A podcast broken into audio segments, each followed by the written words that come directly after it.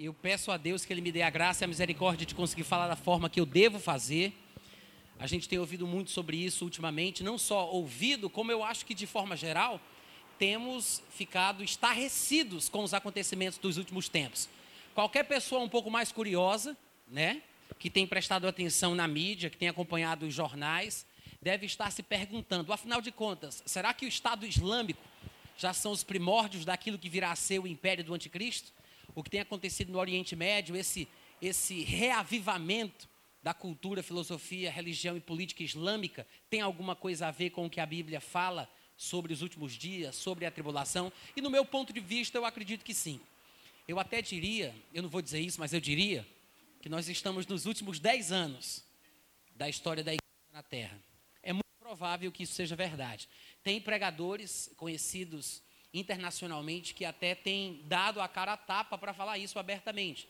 Existe um professor de Oxford chamado Derek Walker, e ele já veio ao Brasil, tem livros dele publicados em português. Ele tem falado a respeito desse assunto. Eu li um livro dele, não li completamente, é um livro de mais de 500 páginas, mas ele fala exclusivamente sobre as chaves de Deus, sobre o tempo. E ele tenta mostrar no livro, ele acredita sim que nós estamos no finalzinho, no finalzinho da história do homem na Terra. E é muito provável que isso seja realmente verdade. Basta a gente acompanhar o que está acontecendo em relação à crise dos refugiados, os atentados terroristas, essa tentativa de reerguer o califado islâmico. Não se falava sobre um califado islâmico na terra há quase 100 anos, desde 3 de maio de 1924, quando terminou a Primeira Guerra Mundial e o Império Otomano foi desbaratado pela Tríplice Aliança, e de lá para cá nunca se falava mais de califado islâmico. Porque quando se diz que há um califa vivo, que é o chefe supremo dos muçulmanos, todos os muçulmanos têm que prestar obediência, inclusive com a própria vida. E surgiu Ibrahim Abu Bakr al-Baghdad, que se autoproclamou califa, que é o líder do Estado Islâmico, e a partir daí tem toda essa guerra sectária, né, essa guerra partidária dentro do islamismo, é um terror interno entre eles, não somente entre xiitas e sunitas, porque há 70 subdivisões no islamismo, a gente desconhece isso, mas há 70 subdivisões, e eles realmente matam mais muçulmanos do que qualquer outro tipo de gente que você possa imaginar. Claro que eles se unem para ir contra os piores inimigos que eles consideram. Numa lista de prioridade viriam judeus, que no livro sagrado deles são chamados de porcos e de macacos, e depois vem os cristãos, que também são chamados de o povo do livro. Então, eu particularmente, pelos estudos que eu tenho feito, eu me converti no finalzinho do ano de 1989. Eu tenho 44 anos de idade. Não é isso, meu HD externo? 40, 44 anos de idade. Às vezes eu me atrapalho, eu, eu, eu erro por um. Mas é por isso que eu chamo ela de HD externo, vocês entenderam? eu tenho que acessar para poder pegar a informação. Mas de 1989, finalzinho de 89, quando eu me converti, para cá, eu venho estudando sobre escatologia, mas nunca me interessei profundamente. Eu conheci, o meu primeiro contato mais profundo naquela época com a escatologia foi através de uma fita cassete intitulada A Última Trombeta. Quem quem aqui, eu não sei se você tem coragem de levantar a mão, mas quem conheceu a última trombeta? o, tra, o, o, álbum, o CD, o LP, a fita cassete? Só vocês que são de, de Sacha para lá, não? Às vezes o pessoal não levanta a mão com vergonha de revelar a idade, né? Mas é uma coisa bem antiga, uma revelação que veio a um senhor de Oslo, na Noruega, e ele via o que seria o que nós chamamos de arrebatamento. E de lá para cá foi exatamente quando eu me converti, quando eu ouvi essa fita cassete, e eu fiquei impressionado com a mensagem que o irmão dava naquela mensagem gravada. E aí eu me firmei e de lá para cá eu venho estudando um pouco a respeito do assunto. Eu, me, eu conheci um pouco da abordagem escatológica de um pregador alemão que foi muito famoso enquanto ele estava vivo, chamado Wim Malgo, que inclusive ele fundou o Ministério Chamada da Meia-Noite, que até hoje existe, né? até hoje tem as revistas da Chamada da Meia-Noite, tem livros publicados.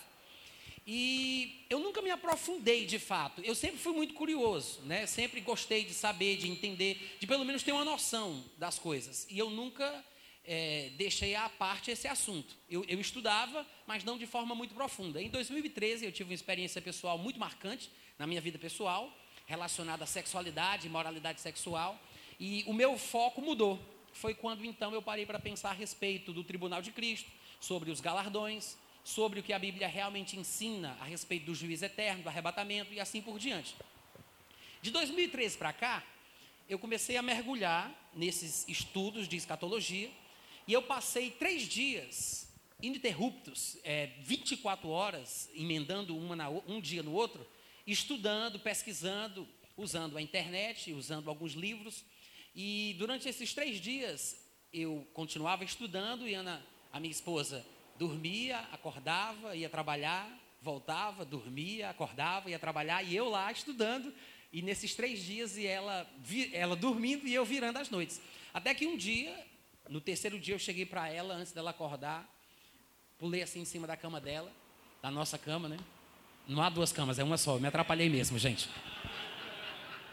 Aí pulei em cima da cama assim e disse: Amor, eu tenho que te contar uma coisa. E ela nem tinha acordado direito, mas a vontade de falar sobre o que eu estava descobrindo era muito grande. Eu disse: Eu acho que eu descobri de onde é que vem o anticristo. eu acho que toda criança que começa a descobrir as coisas da vida fica mais ou menos assim, né? Empolgada demais. Porque eu achava que aquela descoberta era uma coisa minha. Mas depois que eu fui mergulhar, eu percebi que existiam muitas outras pessoas pensando da mesma forma que eu. Eu não inventei nada. Eu apenas me, de, me deparei num fluxo de um rio onde outras pessoas já estavam navegando.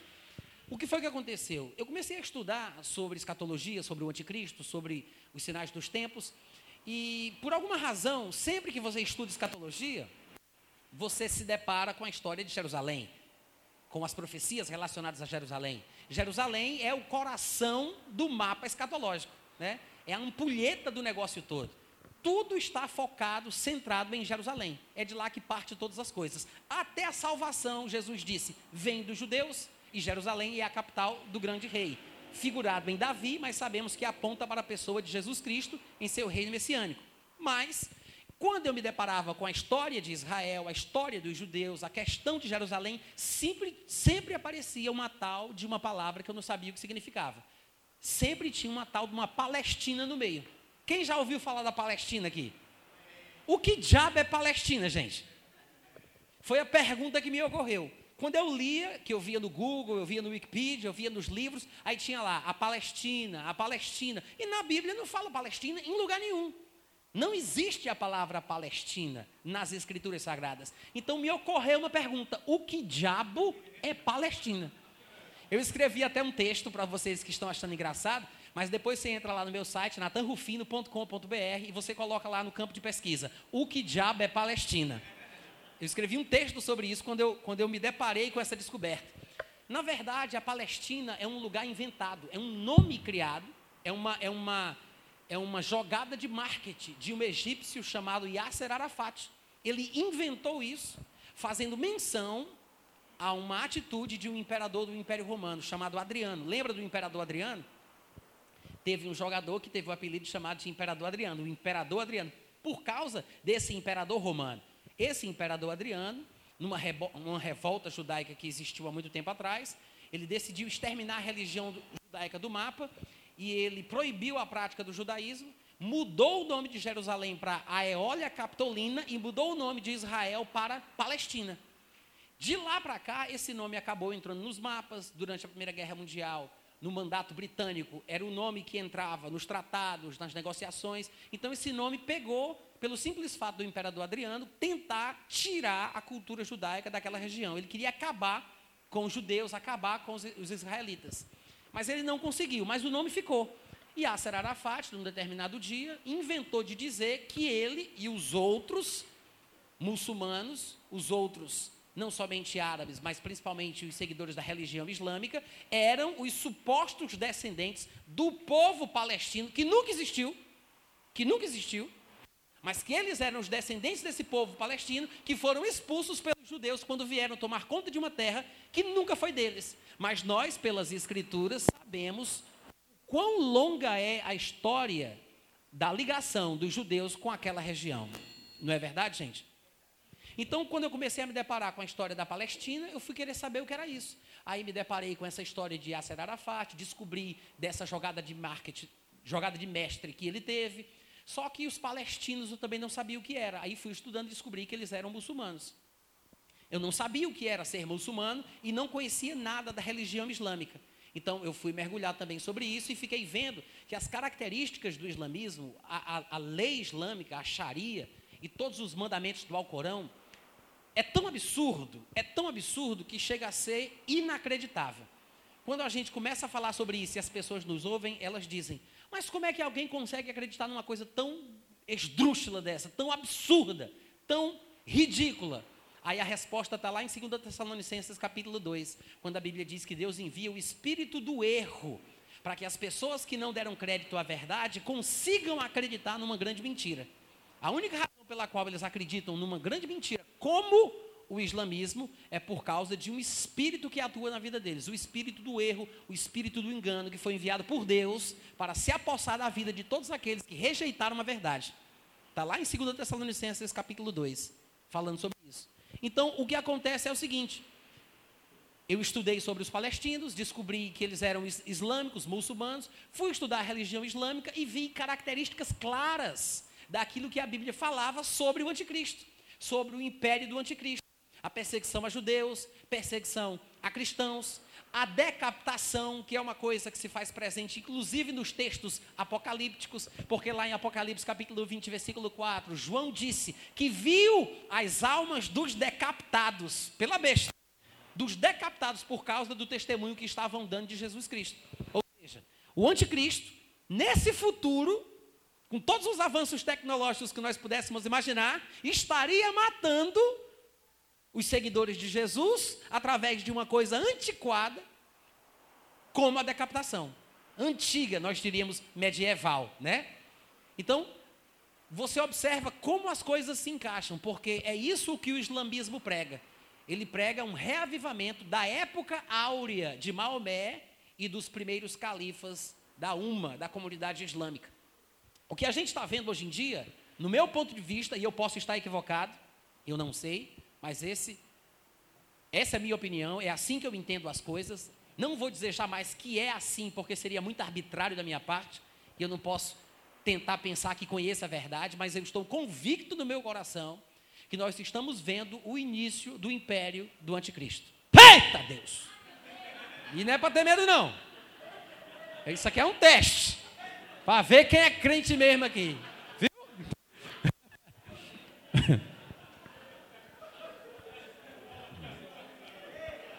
Ô glória!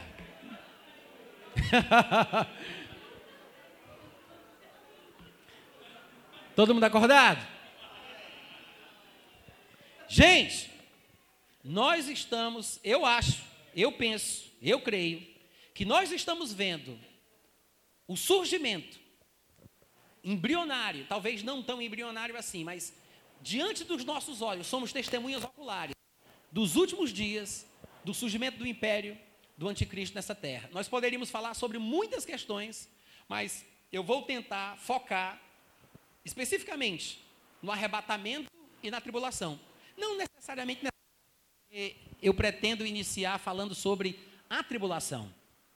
E a minha visão está associada à crença de que o anticristo ele será sim um descendente de Maomé, dos descendentes de Ismael, e ele não nascerá sairá ou não governará o mundo a partir do Império Romano que se esfaleceu há alguns anos atrás. Não acredito. Eu tenho razões para acreditar de forma diferente. Eu tenho textos escritos no meu site sobre isso, vocês podem depois acessar. Tem vídeos, tem áudios sobre o assunto. Eu não vou explicar agora o porquê, porque não daria tempo para pregar a Bíblia toda numa noite só, né? Mas quando se fala sobre escatologia, eu acho que a maioria de vocês deve ter a mesma impressão que eu. É muita confusão. Vocês não acham, não? Não, vai, tá, desabafa agora, bota para fora esse negócio. Gente, é uma coxa de retalho, né? Pedacinho aqui, pedacinho ali. Ninguém entende nada. Eu vou aqui fazer uma pequena introdução só para situar, só para situar como é que se classifica a escatologia hoje? A escatologia é uma veia teológica, faz parte do sistema teológico.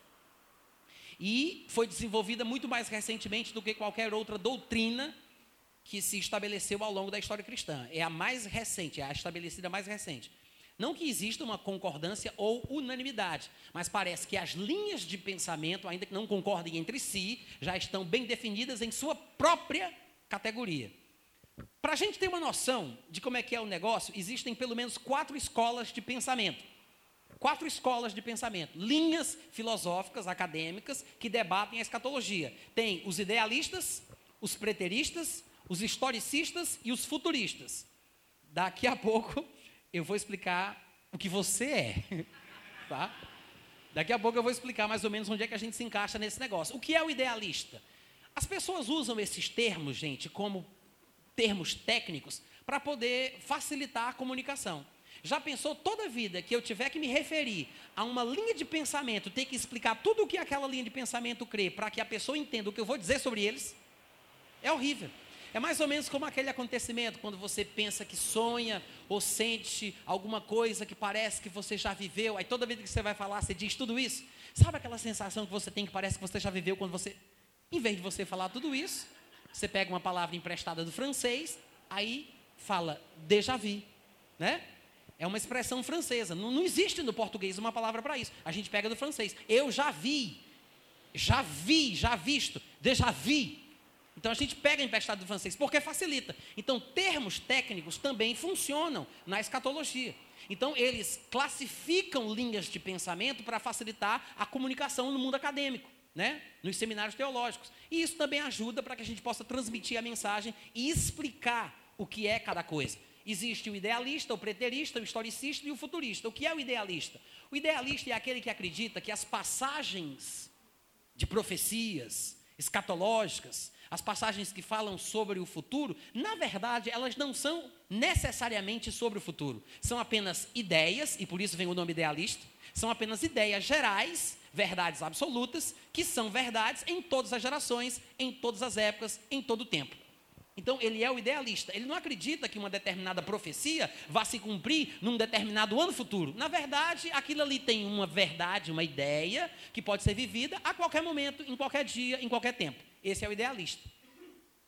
O preterista é aquele que acredita sim que a profecia ela fala do futuro, só que é o futuro do tempo que vive o profeta.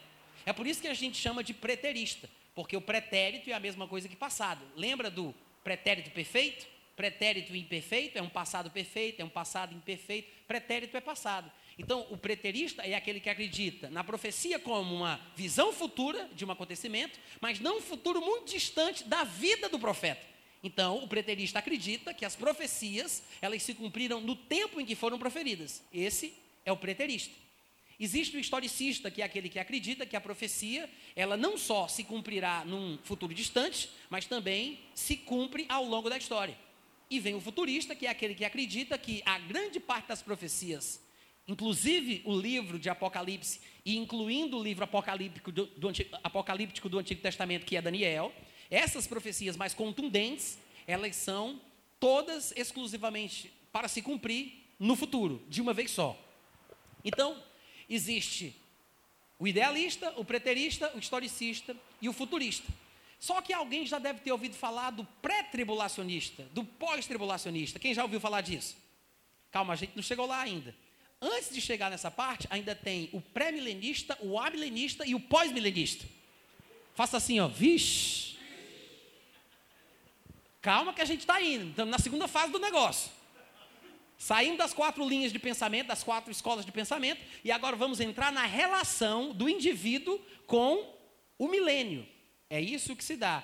Esse conceito de pré-milenista, pós-milenista e amilenista é a forma que a pessoa crê em relação ao conceito do milênio. O que é o amilenista? Esse prefixo grego a, como acéfalo. Atazanado não, outra palavrinha. É uma coisa que indica negação. Então, acéfalo é sem cabeça ou sem cérebro, né? O amilenista é sem milênio. O amilenista, muitos dos calvinistas são amilenistas porque João Calvino era considerado amilenista, ainda que os pós-milenistas também o, o, o reivindiquem para a sua causa, porque afinal de contas o pós-milenismo e o amilenismo têm muitas semelhanças. De fato, o amilenismo é uma espécie de reavivamento do pós-milenismo. Deixa para lá, né? Deixa para lá. Mas o amilenismo é aquele que diz: não existe milênio. Ou seja, nós, eu, eu, Natan, sou pré-milenista. Eu creio que existe um milênio, mas esse milênio ele só irá iniciar depois que Jesus Cristo voltar. Ou seja, Jesus voltará fisicamente à Terra antes do milênio, que são mil anos literais, onde Jesus reinará a partir de Jerusalém. Então, porque eu creio que Jesus virá antes de forma cataclísmica, visível, física, eu sou pré-milenista. Antes do milênio, Jesus voltará. O milenista ele diz: não tem esse negócio de milênio. Milênio é uma ideia, porque o amilenista é idealista. Ele diz: o, o, o milênio é uma ideia construída pela Bíblia para dar uma ideia de um período muito longo, de muita paz, de muita alegria, de muito amor. Isso é uma figura de linguagem, por favor, ninguém se escandalize. O nome disso é ironia, tá? Então, é o amilenismo. Não acredita no milênio literal, no milênio real. É, na verdade, uma ideia qualquer que, que quer transmitir um significado de um tempo muito longo de paz, harmonia e alegria. O que é o pós-milenismo? Que eu disse para vocês que era bem parecido com o amilenismo. O pós-milenismo é aquele que acredita que Jesus vem, mas ele vem depois do milênio. Como o amilenista, ele não crê que é um milênio literal. Ele não acredita que são mil anos de fato, real, na terra. Não, é só um número, é só uma ideia. Mas Jesus virá depois desse milênio, seja lá o que o milênio, o milênio signifique para ele. Então, o pós-milenista, ele acredita que a igreja é responsável por pregar o evangelho em todo o mundo para que Jesus Cristo volte. E que Jesus só virá quando a igreja conquistar o mundo para o reino de Deus. Essa é a ideia pós-milenista, que a igreja é quem vai trazer Jesus através da pregação, do evangelho, da evangelização, depois que todo mundo estiver cristianizado e todo mundo tivesse convertido, ou pelo menos a grande maioria dos povos, que houver paz na terra, aí Jesus volta. É por isso que ele é considerado pós-milenista, porque o milênio para ele é esse período longo de muita paz estabelecido pela igreja. Claro que eu estou sendo bem simplista nessas designações, que existem outros detalhes, outras nuances né? E aqui a gente não tem tempo para isso. São muitas coisinhas que alguns de vocês nem se interessariam em saber, mas é bom a gente ter uma noção. Tem as linhas de pensamento, tem o conceito em relação ao milênio, e depois vem o conceito em relação à tribulação. Em relação à tribulação, veja só, a tribulação é um acontecimento que se dará num determinado período. Então, entre os pré-milenistas, nós temos pré-tribulacionistas pós-tribulacionistas, mesotribulacionistas e três quartos tribulacionistas. O pré-tribulacionista é aquele que acredita que a igreja será tirada da terra antes do início da tribulação, que se dará num período específico de sete anos. Antes do início dos sete anos, a igreja vai ser tirada da terra. A visão pré-tribulacionista crê que o arrebatamento é quando a igreja será tirada da terra e não preservada na terra, como crê o pós-tribulacionista mas será retirada da terra antes do início dos sete anos. O pós-tribulacionista, ele acredita que Jesus voltará para que o milênio inicie. Ele é pré-milenista, mas ele é pós-tribulacionista, porque ele acredita que a igreja ela vai ser resgatada por Cristo. Ele crê no arrebatamento, mas ele crê que esse arrebatamento não é arrebentamento não, se bem que poderia ser, né? Porque é muito parecido. Ficar na tribulação para ser arrebentado no final, tem tudo a ver. Mas ele acredita que depois da tribulação, depois dos sete anos de tribulação, é que ele vai ser arrebatado. Jesus virá no final, e aí a igreja é arrebatada e, desce novamente. Sobe e desce. Tipo assim, sobe e desce, na mesma hora. O pré-tribulacionista tem toda uma doutrina estabelecido em relação ao arrebatamento, que ele acredita que ele é tirado sete anos antes. Aí tem um julgamento individual em relação ao que ele fez por meio do corpo, onde ele receberá os seus galardões ou deixará de receber. Terão então as bodas do cordeiro, assim por diante. Aí depois ele volta com Cristo, como descrito em Apocalipse capítulo 19, já com as suas vestes brancas, linhos finíssimo, puríssimo e assim por diante. O pós, não, ele acredita que passa por toda a tribulação. O pós-tribulacionista também não acredita que a ira de Deus vá cair sobre a igreja, Porque o pré-tribulacionista acredita que o período da tribulação é um período da ira divina caindo sobre o mundo, sobre os homens, sobre as nações. E o pós-tribulacionista diz: não, nós também acreditamos assim. Nós também acreditamos que a igreja não é destinada para enfrentar a ira. A diferença é que a igreja será preservada no mundo. Eles acham que a ira de Deus cairá sobre os pecadores, a ira do povo é que virá contra a igreja, e a tribulação para a igreja é porque a igreja estará experimentando a oposição dos pecadores. É assim que o pós-tribulacionista acredita. O mesotribulacionista ele acredita que a igreja fica até a metade da tribulação, e aí é arrebatado. Aquele que é três quartos, né, o arrebatamento dos três quartos, é aquele que se intitula de pré-ira, ou seja, ele acredita que a ira de Deus, o que é um equívoco, a gente não vai ter tempo para mostrar porquê, mas ele acredita que a ira de Deus só vai ser derramada a partir do meio da segunda metade da tribulação. A metade tem sete anos, então, dividindo no meio dá três anos e meio para cada lado, e você divide esses três anos e meio no meio de novo, aí é quando o pré-ira acredita que vai ser arrebatado. Porque ele acha que a ira de Deus, as taças da ira de Deus só serão derramadas nesse momento. Antes não. Então, nesse momento, como a ira não é para a igreja, aí os pré-ira acreditam que a igreja será, tira, será tirada da terra. Pronto, acabou a aula de hoje. Alguns de vocês devem estar pensando assim, Natan, eu acho que eu já estou na tribulação só para tentar entender esse negócio. de tão complexo que é, né? Idealista, preterista, historicista, futurista, pré-milenista, pós-milenista, amilenista, pré-tribulacionista, pós-tribulacionista. Mas, irmãos, é possível você encontrar coisas boas em livros ruins e encontrar coisas ruins em livros bons. A questão, a pergunta é: quem tem maturidade para conseguir extrair o bom de cada coisa? Né? Esse é o grande negócio. Tem coisa ruim em qualquer livro bom que você encontrar. É muito difícil você encontrar um livro 100% maravilhoso. Vai ter uma coisinha ou outra que você não gosta. Vai ter uma coisinha ou outra que você não gosta. Vai ter alguma coisa que talvez seja ruim. Mas a questão é a gente saber tirar proveito disso. Eu costumo ouvir um pregador norte-americano chamado Andy, Andy Wood, e ele é bem engraçado. Ele disse que quando era bem novinho, convertido, que ele estava indo para a igreja, ele se deparou com essa história de tribulacionismo, anticristo, arrebatamento, essas coisas todas, e ele ficou muito confuso. Ele chegou para o pastor dele, hoje ele é especialista nessa área, né? Ele prega quase sempre só sobre esse assunto. Mas ele disse que no começo ele chegou para o pastor e foi tirar alguma dúvida sobre o assunto. E ele perguntou: Pastor, me ajude. Eu estou tão confuso com esse negócio de pré-tribulacionismo, pós-tribulacionismo. Se a igreja passa na tribulação, se a igreja é tirada da tribulação. O que é que o senhor me diz? Aí ele disse: Olhe, ore para que seja pré. Mas se prepare para o caso de ser pós. Ou seja, não disse nada, né? Não disse nada deixou o coitado mais confuso ainda. Eu, às vezes, costumo brincar dizendo que prefiro, e é só uma brincadeira, tá, gente? Não vai tomar isso como uma declaração dogmática. Eu estou apenas fazendo graça. Mas eu costumo dizer que acho melhor que as pessoas se preparem para a tribulação e sejam surpreendidas com o arrebatamento, do que se preparar para o arrebatamento e ser surpreendido com a tribulação. né? Porque eu creio, eu creio que a igreja será arrebatada da terra antes do início da tribulação. Eu creio. Eu não vou falar sobre isso hoje, mas provavelmente amanhã pela manhã a gente começa a falar sobre esse assunto.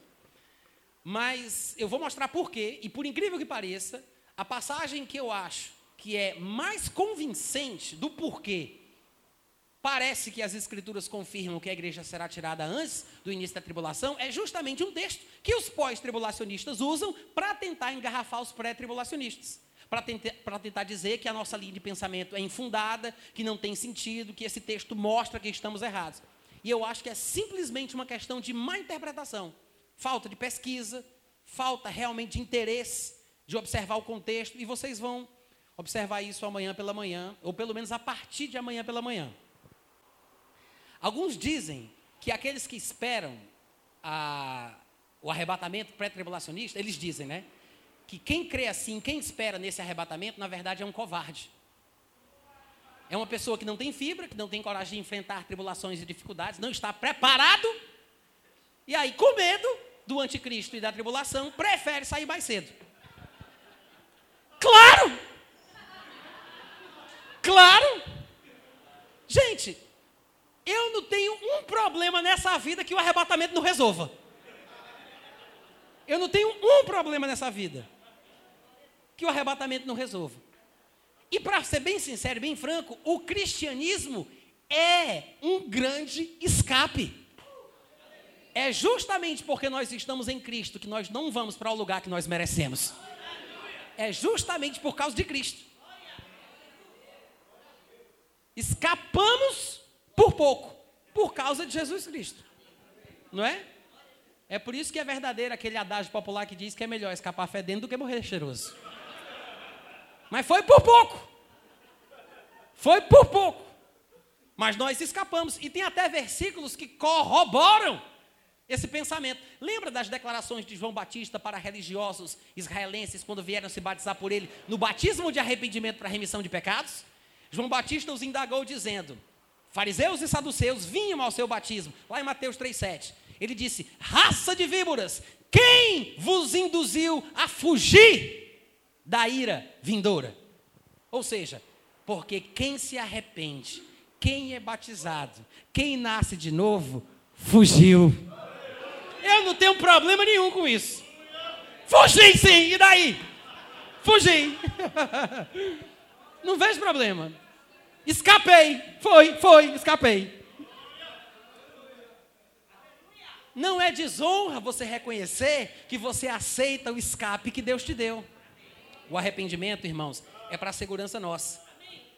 Além disso, as pessoas dizem assim: ah, mas eu não sei, você fica dizendo que vai ser um arrebatamento. Se... Como é que eles falam? É a vinda secreta de Jesus. Eu, não, eu nunca ouvi falar de vinda secreta.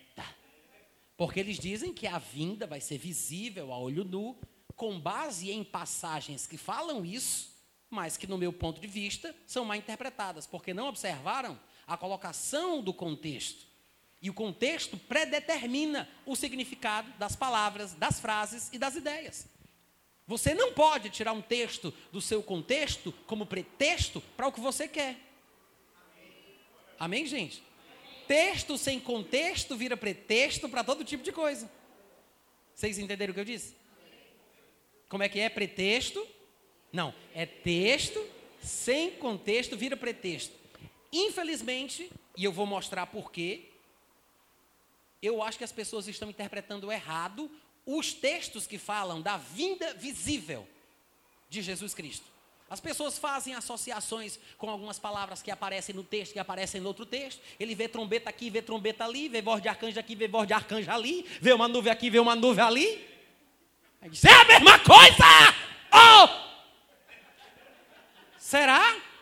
A pergunta é: você tem certeza disso? Porque crer ou não crer no arrebatamento pré-tribulacional não vai fazer com que você fique aqui só para Jesus te provar. Jesus não faz isso com ninguém. Ah, você cria que via depois, então na segunda leva eu te pego. Jesus não vai fazer isso, gente. Não faz diferença nenhuma. Não faz diferença nenhuma. Agora, em João capítulo 3, versículo 36, está escrito o seguinte: Quem crê no Filho tem a vida eterna. O que todavia se mantém rebelde contra o Filho não verá a vida, mas como se não bastasse, além de não ver a vida, sobre ele permanece a ira de Deus. Eu vou ler alguns textos com vocês hoje à noite, que é provável que os mais estudiosos e curiosos aqui presentes já tenham visto isso. Mas eu não sei se vocês fizeram a associação que eu vou sugerir. O fato é que esses dois versículos que eu li, eu citei, Mateus 3,7, João 3,36, que falam sobre fugir da ira ou ficar debaixo da ira, só tem as duas opções: fugir da ira ou permanecer debaixo da ira. Esses dois textos falam exatamente por que Jesus Cristo vai fazer as declarações contundentes sobre ira, punição, castigo, tribulação, aflição, até morte, em Mateus 24, Marcos capítulo 13 e Lucas capítulo 21, que são os grandes capítulos dos evangelhos que falam mais especificamente no discurso de Jesus Cristo sobre a tribulação. Marcos 13, Mateus 24 e Lucas 21. As passagens, eu vou selecionar alguns versículos desses textos, de Mateus 24 e de Marcos 13, e no final eu pretendo ler versículo por versículo, se der tudo certo, de Lucas 21, porque eu acho que a apresentação de Lucas é mais organizada. Por que eu digo isso? Pela própria característica pessoal de Lucas. Lucas tinha uma particularidade, uma peculiaridade que lhe era própria. E por isso Deus o usava do jeito que ele era. Se é que vocês me permitem dizer que Deus usou Lucas, né? Que ele não era um robô. Mas a gente poderia dizer que o Espírito Santo escreveu por meio de Lucas os textos do Evangelho que leva o seu nome, ou poderíamos dizer que Lucas escreveu pelo Espírito Santo que habitava dentro dele. Dizer que Lucas escreveu pelo Espírito, ou dizer que o Espírito escreveu por Lucas, vai dar no mesmo. Amém, gente? Desde que entendamos que o negócio é de Deus. Porque Deus não nos fez para sermos fantoches. Não somos marionetes, não somos robôs. Ele não nos controla. Ele respeita a nossa individualidade. Na verdade, o seu prazer está em nossas particularidades. E é assim que nós somos, me permita falar assim sem escandalizar ninguém, usados, aspas, por Deus. É por isso que você vai ver Mateus numa abordagem X, Marcos numa abordagem Y e Lucas na sua forma particular. E as supostas diferenças, ou vamos dizer, contradições, para ficar mais correto, as supostas contradições são apenas diferenças de colocações, de pontos de vista de cada um dos autores. E essas diferenças, que não são contradições, mas talvez uma melhor designação seria uma complementação do fato, porque uma verdade não contradiz a outra, verdade só acrescenta aquilo que já foi dito, ela complementa o fato, o ponto em questão. Mas essas diferenças, elas são prova de que muito, muito provavelmente o que eles estão contando aconteceu de verdade. E não é uma história engenhosamente elaborada na cabeça de ninguém. Sabe que no mundo do crime, eu não sei se vocês gostam de assistir programações de crime, eu, eu gosto muito. Tem um canal lá em casa que é, acho que é Discovery Investigation, Investigação Discovery, Investigação Discovery. E fala muito sobre assassinato, sobre crime, sobre só, só coisa ruim. E eu gosto de assistir. Eu gosto de investigar, de entender, de analisar a pessoa humana. Eu acho que eu seria um bom psicólogo ou psiquiátrica, ou psiquiatra, né, se eu, se eu estudar. Bom, doido eu já fui, eu não sei se vocês sabem, mas eu já fui internado em manicômio também. Então eu tenho um pouco assim de interesse nessas coisas, para compreender como é que funciona a mente humana. É verdade, eu já fui internado, tentei matar minha irmã enforcada, tinha uma plantação de maconha no quintal da minha casa, não era para tráfico, era consumo próprio, amém? Fui completamente louco, mas Jesus me resgatou. Então, eu estudo essa questão do cérebro humano, gosto de ver, o meu problema era esquizofrenia, eu tenho uma família inteira por parte de mãe que era esquizofrênica, um primo que se matou, um primo que foi assassinado, um, um tio que morreu no manicômio, a minha avó era louca, uma tia era louca. Então, de loucura eu entendo. Isso aí, ninguém pode discutir comigo não, porque disso aí eu entendo. Daí o que acontece? Eu assisto muito programas dessa natureza, porque eu gosto de pensar, de analisar, de ver como é que é. E comumente, quando acontece um crime e eles vão investigar, eles vão perguntando de um por um de um, só que eles não fazem uma investigação em grupo. Ah, vocês são tudo da mesma família? Então tá, senta aí no sofá. Eu vou fazer aqui uma pergunta e você responde aí. Vai, todo mundo junto. Eles não fazem isso. É um por um. Individualmente, particularmente. E eles analisam da seguinte forma: se os três, quatro, cinco, quantos forem, contarem a mesma história, tintim por tintim, do começo até o fim, é uma prova de que tem coisa aí os três estão envolvidos numa mentira. Por quê? Porque foi uma coisa contada, os três ouviram e repetiram. Porque quando eu vivo uma determinada realidade junto com outras duas pessoas, quando eu for falar, eu não vou dizer igual o meu amigo que está aqui do meu lado. Porque cada um de nós vê de uma forma, sente de uma forma e fala de uma forma.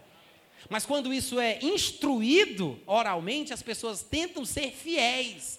Então, essa fidelidade ao que foi predeterminado de forma engenhosamente montada é a característica da mentira.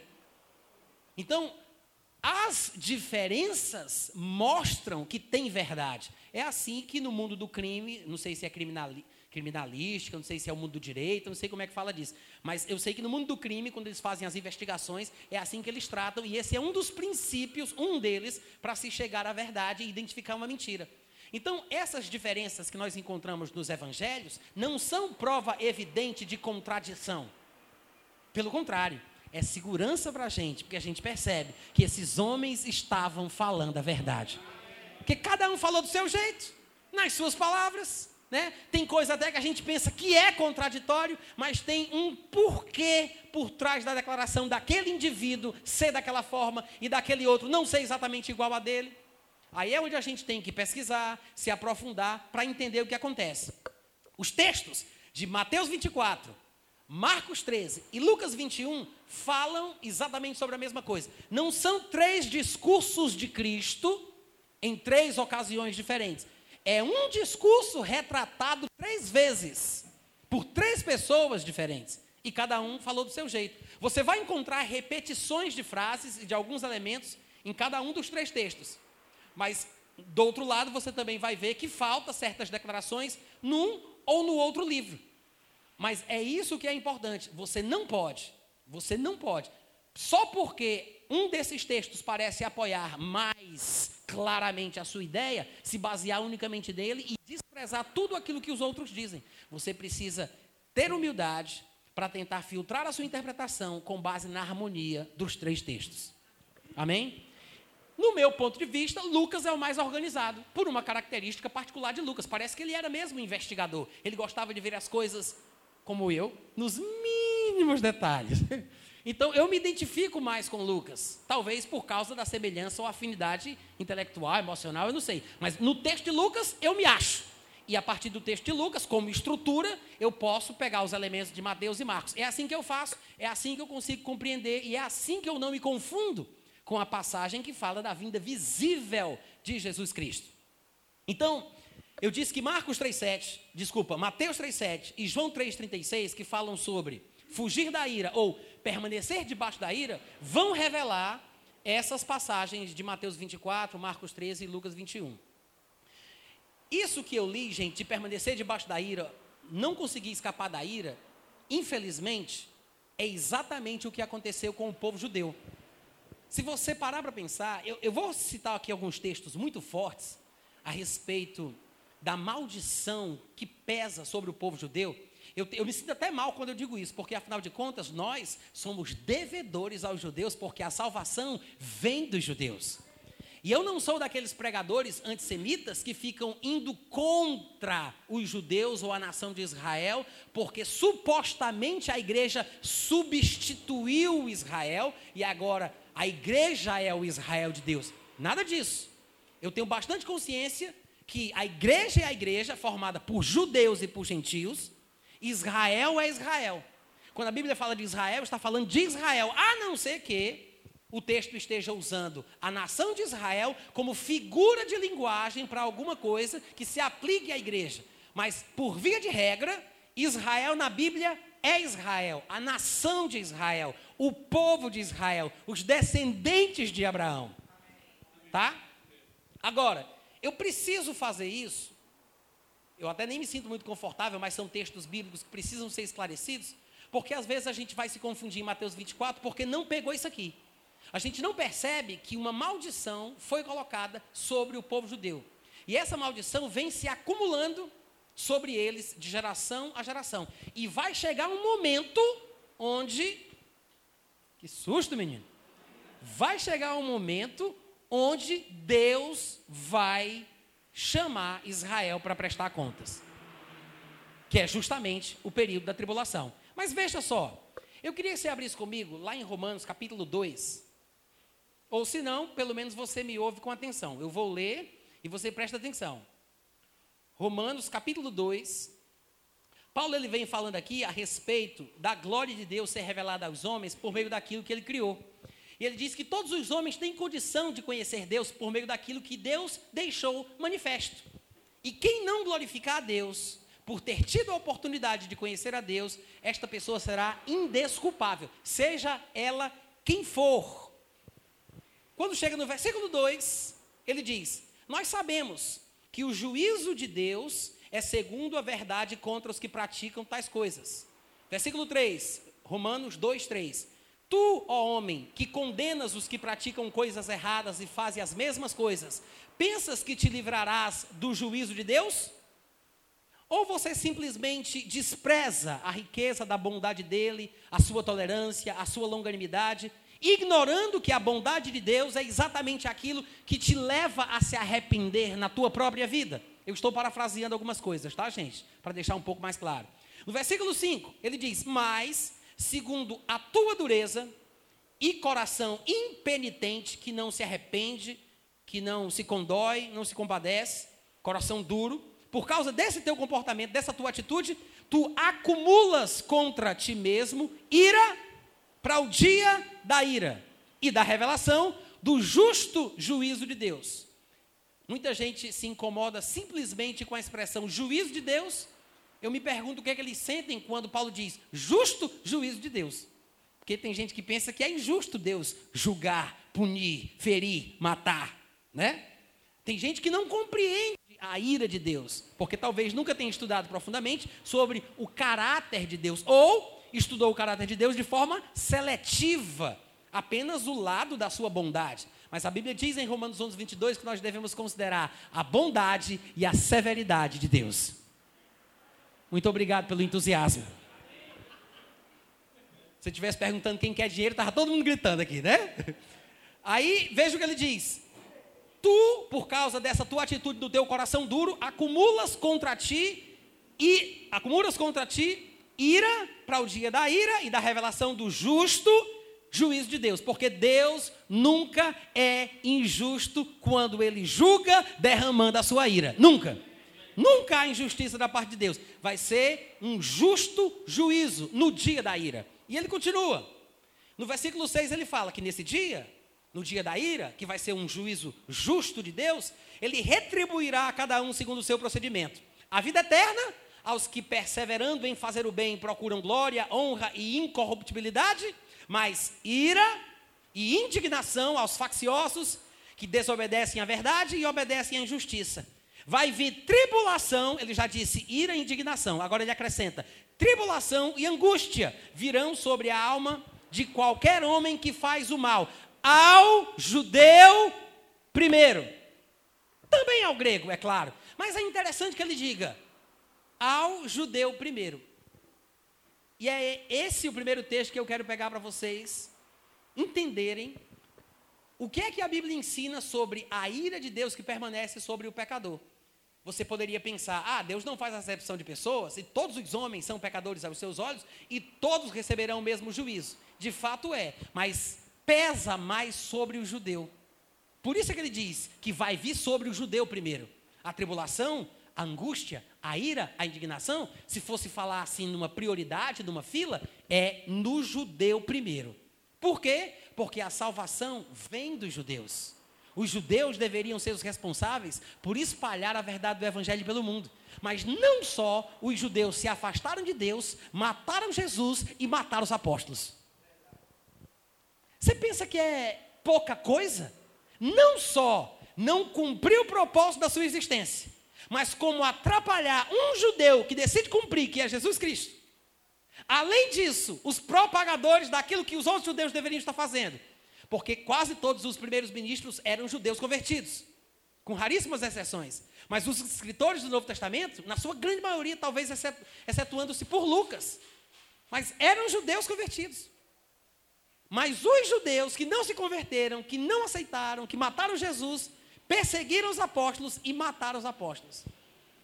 Aí eu pergunto: é justo que Deus puna esta obstinação ou não? É justo que primeiro venha sobre o judeu ou não? Me parece justo. Se você acha que, se você olhar com suspeito que eu estou falando e achar que eu estou sendo muito exagerado na minha declaração, eu não sei se é aqui que fala isso, mas tem povo que diz assim, pia mesmo. Não é aqui não, né? Que fala assim? Eu acho que é lá na Paraíba. Olha isso, 1 Tessalonicenses. Dá uma olhadinha aí comigo. 1 Tessalonicenses, capítulo 2. Eu vou começar do 13. 1 Tessalonicenses 2,13. Ele diz: Eu ainda tenho outra razão para incessantemente agradecer a Deus é porque vocês, irmãos de Tessalônica, recebendo a palavra que de nós ouvistes, que é de Deus, a acolhestes não como palavra de homens, mas, mas sim a, como ela é, palavra de Deus, a qual, com efeito, está operando eficazmente em vós, os que creem desta forma. Vocês se tornaram imitadores deles, porque também padecestes da parte dos vossos patrícios as mesmas coisas que os irmãos lá das igrejas da Judéia padeceram dos judeus. Paulo está dizendo que as igrejas, não somente Jesus foi morto pelos judeus, mas ele está dizendo que as igrejas na Judéia estavam sofrendo nas mãos dos judeus. Não foi isso que ele disse? Foi ou não foi? Aí no finalzinho do versículo 14. Ele diz: Vocês estão sofrendo as mesmas coisas dos conterrâneos de vocês, dos seus patrícios, dos conterrâneos de vocês, a mesma coisa que os irmãos das igrejas lá da Judéia estão sofrendo dos judeus. Aí ele diz mais: Porque eles não somente, os judeus, não somente mataram o Senhor Jesus, mataram os profetas, como também nos perseguiram, não agradam a Deus e são adversários de todos os homens da terra. Gente, isso é muito forte. Ou Paulo está doido, ou está muito inspirado pelo Espírito Santo. Porque o cara não pode tentar acertar uma declaração forte dessa, não. Ou ele diz por Deus, ou diz pelo diabo. Ele está dizendo que os judeus mataram Jesus Cristo, mataram os profetas, perseguiram os apóstolos e depois, é porque Paulo teve a oportunidade de escrever depois de morto, mas a gente sabe, mataram ele também, né? Mataram os apóstolos. E Paulo diz: nos perseguiram, não agradam a Deus. Ele disse: os judeus não agradam a Deus. É muito forte. É por isso que às vezes eu tenho cuidado ao falar isso para que ninguém me interprete mal. Existe um lugar para a ira de Deus sobre aquele que permanece contra o Filho Jesus Cristo. Existe um lugar da ira de Deus, para a ira de Deus sobre esta pessoa permanece. Só se escapa da ira se houver arrependimento. E Paulo está dizendo, eles são inimigos de todos os homens. Sabe por quê? Porque a verdade do Evangelho, a mensagem de Jesus, é para o bem da humanidade. O que os judeus deveriam fazer, eles estão se esforçando para exterminar. Por isso ele diz: são inimigos de todos os homens, não agradam a Deus. E é muito forte. Aí no versículo 16, Paulo conclui: a ponto de nos impedirem de falar aos gentios para que eles sejam salvos. E assim vai enchendo cada vez mais a medida dos pecados deles. Só que tem um detalhe: a ira de Deus sobreveio contra os judeus de forma definitiva. A ira de Deus, Paulo disse, veio sobre os judeus de forma definitiva. Como se não bastasse, veja que já são declarações fortes demais. Vamos ver o que é que Jesus Cristo disse, enquanto estava na terra, sobre o que ele sentia no seu coração, sobre o povo judeu. É forte, mas tem um objetivo. Vai nos ajudar a entender a tribulação, como ela é apresentada em Mateus 24. E por que a ligação de punição tão severa associada aos judeus, não à igreja? Veja Mateus capítulo 23. Mais ou menos pelo meio do capítulo 23, Paulo, aliás, Jesus, ele vai começar a confrontar os escribas e os fariseus, que eram os doutores da lei, os PHDs em divindade, os grandes diabologistas de Israel, os técnicos da palavra, os porta-vozes da verdade. Jesus vai começar a confrontá-los. E ele vai dizendo que eles eram cegos, que eles eram hipócritas, que eles eram sepulcros caiados, se lavavam por fora, mas por dentro estava sujo. No versículo 17 ele diz que eles são insensatos, que eles são cegos. Quando chega mais lá na frente, no versículo do 27, ele diz: Ai de vós, escribas e fariseus, hipócritas, porque sois semelhantes aos sepulcros caiados, que por fora se mostram belos, mas interiormente estão cheios de ossos de mortos e de toda imundície. Assim também vós, exteriormente, pareceis justos aos homens, mas por dentro estáis cheios de hipocrisia e de iniquidade. Ai de vós, escribas e fariseus hipócritas, porque edificais os sepulcros dos profetas, adornais os túmulos dos justos, e vocês ainda têm a cara de pau de dizer: Ah, se eu tivesse vivido na época dos patriarcas, daqueles antepassados, na época dos nossos pais, jamais a gente tinha feito as besteiras que eles fizeram. Aí Jesus diz: por essa atitude, só em falar mal dos seus avós, já sei que vocês tinham matado os profetas e os avós. Jesus, já sei, isso prova que vocês são filhos dele mesmos. Jesus já diz: já sei que vocês provam com essa atitude que são filhos deles mesmos. Se acham melhores do que os próprios antepassados. Em vez de falar com misericórdia, com compaixão, com humildade, com temor, eles dizem: se eu vivesse na época do meu bisavô, ah, que ele não fazia isso que eu não deixava. Aí Jesus diz assim, versículo 31. Assim, dessa forma, contra vós mesmos, vocês dão testemunho que vocês são mesmo é filho deles. Vocês são filhos dos que mataram os profetas. Olha a atitude. Olha o jeito que vocês se comportam. Olha como é que vocês falam. Aí ele continua. Encham, pois, a medida dos seus pais, porque a mesma coisa que eles faziam, a mesma atitude que eles tinham, vocês têm também. Encham a medida de pecado. Continuem enchendo a medida de pecado. Continua nessa pegada, Jesus fala. Aí diz: serpentes, 33, raça de víboras. Como é que vocês vão escapar da condenação do inferno, hein? Como? Me diz aí, como? Como é que vocês vão escapar da condenação do inferno? Jesus diz: Eu quero é saber se tem jeito para vocês. Jesus está dizendo que é justo que uns homens dessa estirpe não escapem. Foi a abordagem que João Batista fez. Quem vos induziu para escapar? Para fugir? Por causa do comportamento, da atitude, do que há no coração, um coração duro, que acumula para a sua própria vida, sobre a sua própria cabeça, acumula ira para o dia do justo juízo de Deus. E Jesus continua falando, ele diz, no versículo 34: Por isso eu envio profetas, eu envio sábios, eu envio escribas, vocês matam uns, vocês crucificam outros, vocês açoitam esse pessoal nas suas sinagogas, vocês perseguem de cidade em cidade. Ô oh, povo ruim! E ele diz no versículo 35: Para que sobre vós recaia todo o sangue justo derramado sobre a terra. O que foi que Jesus disse aqui? Todo sangue justo derramado sobre a terra. Os judeus vão ser responsáveis por todo o sangue justo de toda a terra. Por quê? Porque a responsabilidade de salvar a terra é dos judeus. Vem, a salvação vem dos judeus. Jesus não está sendo injusto com a colocação dele, porque se eles receberam a palavra de Deus, receberam uma ordem divina, se eles tinham a mensagem, tinham um plano um objetivo a ser cumprido, uma missão a ser cumprida, eles tinham que desempenhar o seu papel. Aí Jesus vê que eles fazem exatamente o contrário. Aí ele diz: Sobre vós vai recair o sangue de todo justo derramado sobre a terra. Desde Abel, alguns judeus poderiam estar pensando: o que é que eu tenho a ver com isso? Vai prestar conta com Deus quando chegar lá em cima. Ele diz: desde Abel até o sangue de Zacarias, um dos últimos sacerdotes do período do Antigo Testamento, o filho de Baraquias, a quem matastes entre o santuário e o altar.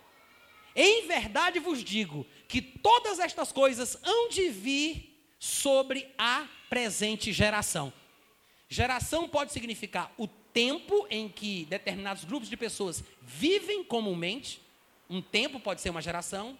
Pode ser descendentes de determinados pais. Né? A descendência pode ser a geração de Abraão. Mas geração também significa, segundo os dicionários de grego, também significa etnia. Antigamente nós falaríamos raça, hoje em dia sabemos que só existe uma que é a raça humana, mas existem diversas etnias, né, em meio à sociedade e à humanidade. Então ele está falando aqui sobre os judeus quando ele fala esta geração. E depois ele fala no versículo 37. Olha o contexto. Preste, preste bem atenção de onde foi que Jesus saiu para chegar nesse versículo 37. Jerusalém, Jerusalém, tu matas profetas. Gente, a cidade do grande rei, onde deveria estar o trono de Davi, onde o Messias irá se assentar, de onde a salvação se espalharia pelo mundo, é a cidade a respeito da qual Jesus Cristo falou: Jerusalém, tu és a cidade que matas os profetas. E Jesus está dizendo que o sangue de todo justo, desde Abel, vai cair sobre eles. Ele diz: Jerusalém, Jerusalém, que matas os profetas, apedrejas os que te foram enviados. Quantas vezes quis eu reunir os teus filhos, como a galinha ajunta, os filhos aqui são judeus, né? Como a galinha ajunta os seus pintinhos debaixo das asas, e vocês não quiseram. Eis que agora eu te digo, manto, terra. É uma profecia, viu? Olha Jesus dizendo aqui: Eis que agora eu te digo, a tua casa ficará deserta. É a devastação de Jerusalém. Guarde bem isso na sua cabeça.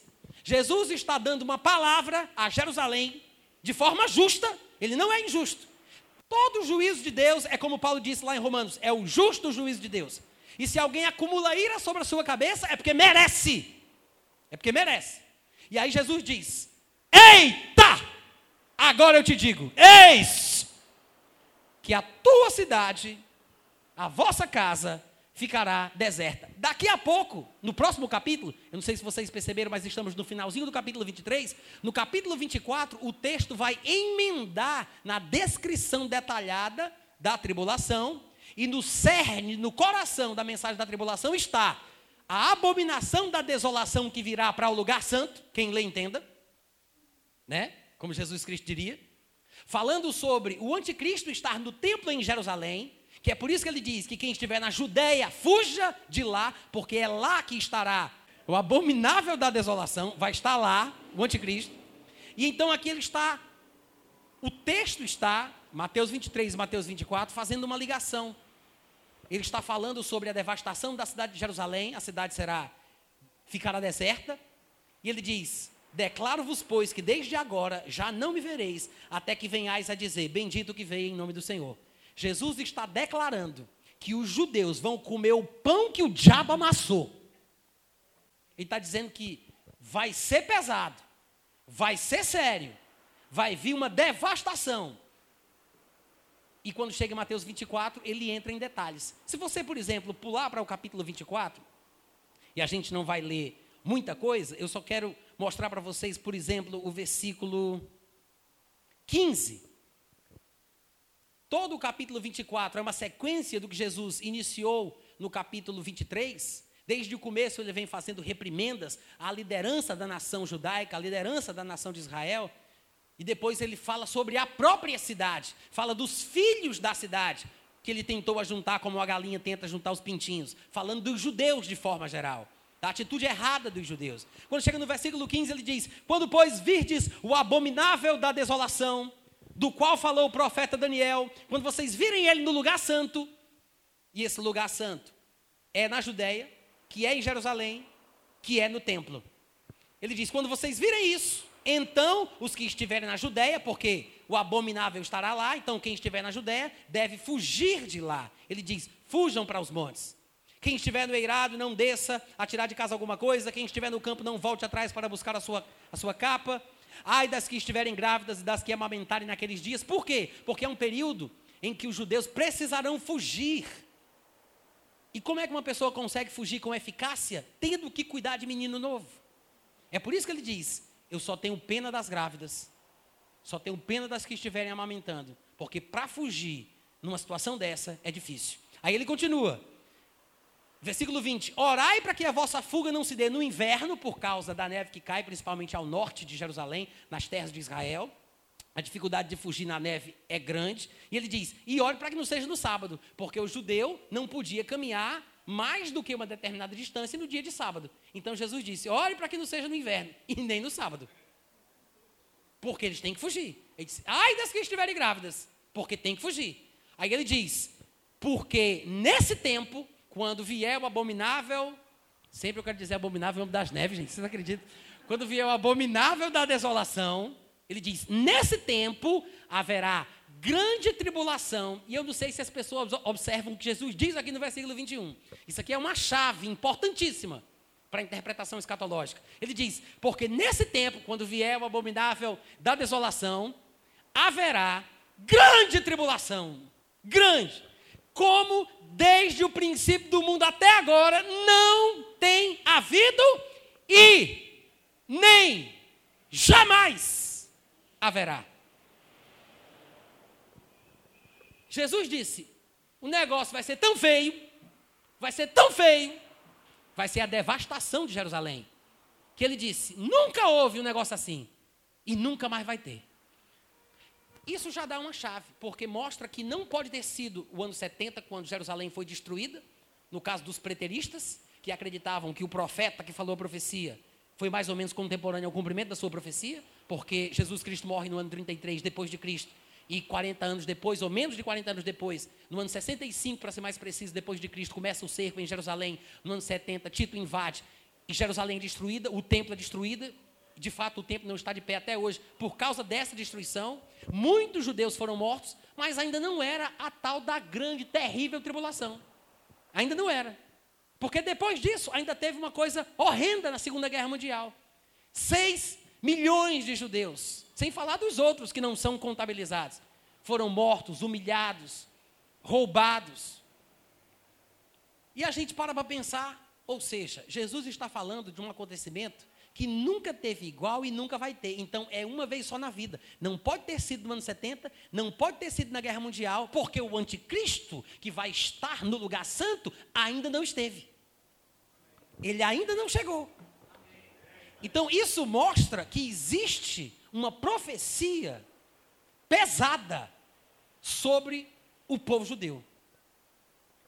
Se a gente estuda um pouco de história e vai perceber os detalhes do que aconteceu com os, com os judeus na época do ataque do Império Romano, no ano 70, a gente fica com dó no coração. Quando você vai estudar um pouco mais sobre a Segunda Guerra Mundial e a determinação diabólica de Hitler para tentar exterminar os judeus da face da terra, porque Hitler se juntou com o islamismo. Se você não sabia disso, depois você olha lá no meu site para você ver a ligação que havia entre o islamismo e a comunidade, a sociedade hitlerista. Se, se a gente lendo, estudando, aprendendo sobre isso, fica condoído, a gente pensa: o que é isso que está para vir? Que é um tempo de tão grande tribulação que nunca houve nem nunca vai se repetir. Porque o anticristo ainda não veio e esse acontecimento se dará quando o anticristo estiver na terra. É o período do que nós, que nós chamamos de a grande tribulação. Eu sei que alguns irmãos às vezes dividem o período da tribulação em primeira parte e segunda parte, e somente a segunda parte, a, a segunda metade de três anos e meio é que eles chamam de grande tribulação, mas isso é uma questão de terminologia, não importa. O fato é que este período de sete anos vai ser um período que vai culminar em um sofrimento excomunal, sem precedentes e sem repetição. Não aconteceu ainda, mas vai acontecer. E o contexto, o contexto dessas palavras que falam sobre isso veja está claramente, diretamente ligado a uma punição merecida do povo judeu. Eu vou ter que começar a parar por aqui, porque não vai dar para entrar nos textos que mostram isso. Mas Paulo, ao desenvolver a sua teologia, ele vai mostrar por que, que os judeus precisam disso. Ele vai mostrar por que os judeus precisam disso. Em Romanos 9, Romanos 10, Romanos 11, ele vai argumentar dizendo que Deus usou a salvação dos gentios para ver se acorda os judeus da sua sonolência. Ele tenta incitar os judeus ao ciúme, porque o povo que não era povo agora é chamado de povo de Deus. Aqueles que estavam distantes agora estão próximos. Aqueles que não tinham promessa agora estão usufruindo da promessa. Deus não era Deus deles, mas agora Deus é pai deles, eles são filhos de Deus. Isso irrita os judeus, e é por isso que os judeus têm ódio dessa mensagem e têm o um coração duro e não aceitam o que ela diz. Mas vai chegar um momento que eles não vão conseguir resistir. Eles vão sofrer tanto. E a Bíblia diz que o período das aflições de Jacó, a aflição de Jacó é o período da tribulação destinado especificamente a Israel, tem o objetivo de quebrar o poder do povo judeu. Eu não sei se vocês conhecem esse texto, mas lá em Daniel capítulo 12 é um dos versículos que falam sobre as características da tribulação. Daniel falando pelo Espírito Santo, ou o Espírito Santo falando por Daniel, diz: Ouvi o homem vestido de linho que estava sobre as águas do rio, quando levantou a mão direita e a esquerda ao céu e jurou por aquele que vive eternamente, que isso seria depois de um tempo, dois tempos e metade de um tempo. E quando se acabar a destruição do poder do povo santo, estas coisas se cumprirão. Ou seja, depois você observa o capítulo 12 como um todo, para você ver o contexto, E você vai ver que ele está falando do período da tribulação. O versículo 1 do capítulo 12, para deixar isso mais claro, diz assim: Nesse tempo se levantará Miguel, que é o grande príncipe, o defensor dos filhos do teu povo, Daniel. Quem é o povo de Daniel? Daniel, o profeta, do livro de Daniel. É, o povo de Daniel seria os babilônicos, os assírios ou os judeus? Você está certo disso? Não quer consultar as cartas? De Paulo, de Pedro, de João? Então, gente, quando o anjo disse: é, Se levantará Miguel nesse tempo, o grande príncipe e o defensor dos filhos do teu povo, Daniel. Ele está falando sobre o povo judeu. Ele disse que nesse tempo Miguel se levantaria para defender o povo judeu. Só que ele diz: E haverá tempo de angústia como nunca houve, desde que existe nação até aquele tempo. Não é a mesma coisa que Jesus disse? Hein, gente? Não é praticamente as mesmas palavras. Lá em Marcos 13, no versículo 19, as palavras foram colocadas assim: Porque aqueles dias serão de tamanha tribulação como nunca houve desde o princípio do mundo que Deus criou, até agora, e nunca jamais haverá. É sobre esse tempo que Daniel, capítulo 12, está falando. Aí ele diz: Nunca houve, desde que houve nação até aquele tempo, mas naquele tempo será salvo o teu povo, todo aquele que for achado inscrito no livro. Em Jeremias 37 está escrito: Ah, que grande é aquele dia, falando sobre o período da tribulação, do justo juízo de Deus, do derramamento da ira de Deus, especificamente sobre os judeus, sim, também sobre os gentios, mas primeiro sobre os judeus e depois sobre os gentios. Aí ele diz: Que grande é aquele dia, e não há outro semelhante nunca teve um igual e nunca haverá. E não há outro semelhante. É tempo de angústia para Jacó. É assim que a tribulação é chamada. Tempo de angústia para Jacó. Jacó, para quem não sabe, é aquele homem que depois foi apelidado carinhosamente por Deus de Israel, que é o nome do qual a nação é reconhecida e chamada hoje em dia. Então, o tempo de angústia para Jacó é o período da tribulação, que é o derramamento da ira, do justo juízo de Deus, primeiro sobre os judeus e depois sobre os gentios. Aí ele diz que o judeu será livre dela. Em Daniel 9:24 ele fala: 70 semanas estão determinadas sobre o teu povo, Daniel, ou seja, seria uma conta que ele deveria fazer de 70 setes. 70 setes, 7 vezes 70. Isso aqui é uma conta que deve ser feita em anos. A forma dele de falar pode ser estranha para a gente, 70 setes, literalmente falando, mas é mais ou menos como nós falamos quando falamos de dúzias. Pega aí para mim quatro dúzias. Ou seja, nós queremos 12 vezes 4, daquela coisa, quatro dúzias, não é assim? Então, quando ele diz 70 setes, ele está falando aqui sobre uma conta que Daniel deve fazer desde um determinado período até que a profecia se cumpre. E ele diz 70 semanas que são 490 anos, estão determinadas sobre o teu povo e sobre a tua cidade. Ó, sobre o teu povo, especificamente, o povo judeu, e sobre a tua cidade, para fazer cessar a transgressão, assim por diante, etc. E é nesse contexto que ele fala sobre o assolador que há de vir, dentro exatamente desse período da última semana.